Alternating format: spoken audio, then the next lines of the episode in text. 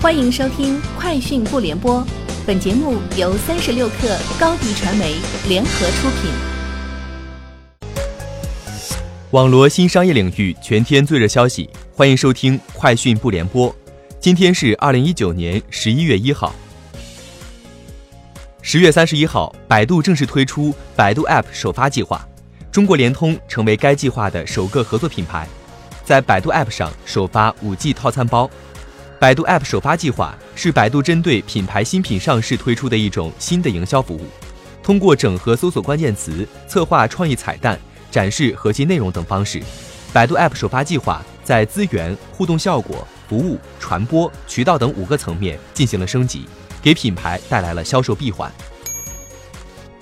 从知情人士处获悉，快手近日召开全员会，明确快手 K 三战役下半场的具体目标。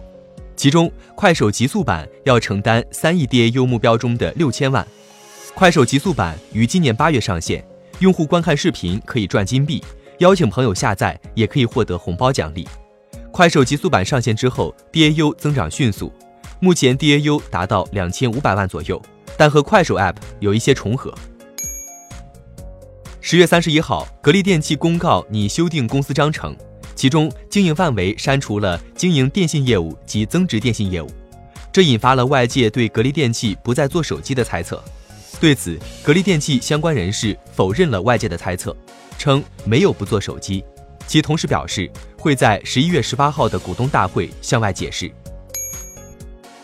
三十六氪获悉，十一月一号，猫眼数据显示，由周冬雨、易烊千玺主演的电影《少年的你》上映第八天。票房超过八点八三亿元，超越《银河补习班》八点七一亿元，晋升到二零一九国产电影票房榜第十名。三十六氪获悉，近日智联招聘发布的报告指出，区块链领域持续吸引大量人才求职，三季度求职人数是需求的七点一二倍，区块链产业正在脱虚向实，招聘需求以技术和销售类岗位为主，招聘需求集中在一线、新一线城市。区块链领域平均招聘薪酬达到一万六千三百一十七元，是全国平均的近两倍。区块链存量人才主要分布于互联网、电子商务行业。此外，区块链存量人才学历普遍偏高，大部分为本科及以上学历。三十六氪获悉，此前晚点 Later Post 报道称，腾讯视频旗下的短视频产品火锅视频项目组在近日被整体裁撤。部分员工在公司内部进行转岗活水，剩余员工进入主产品腾讯视频，未出现大规模裁员。对此，腾讯方面对三十六氪回应称，该消息系误读，火锅视频项目组并未裁撤，只是并入腾讯视频，探索长短结合的综合视频方向，是个内部业务的优化，团队全部吸入腾讯视频。十一月一号，联想成立三十五周年。联想集团董事长兼 CEO 杨元庆今日发出“生日快乐，三十五岁”的联想内部邮件。杨元庆称，到今天，联想已经发展成为一家年收入超过三千五百亿人民币的全球化高科技公司。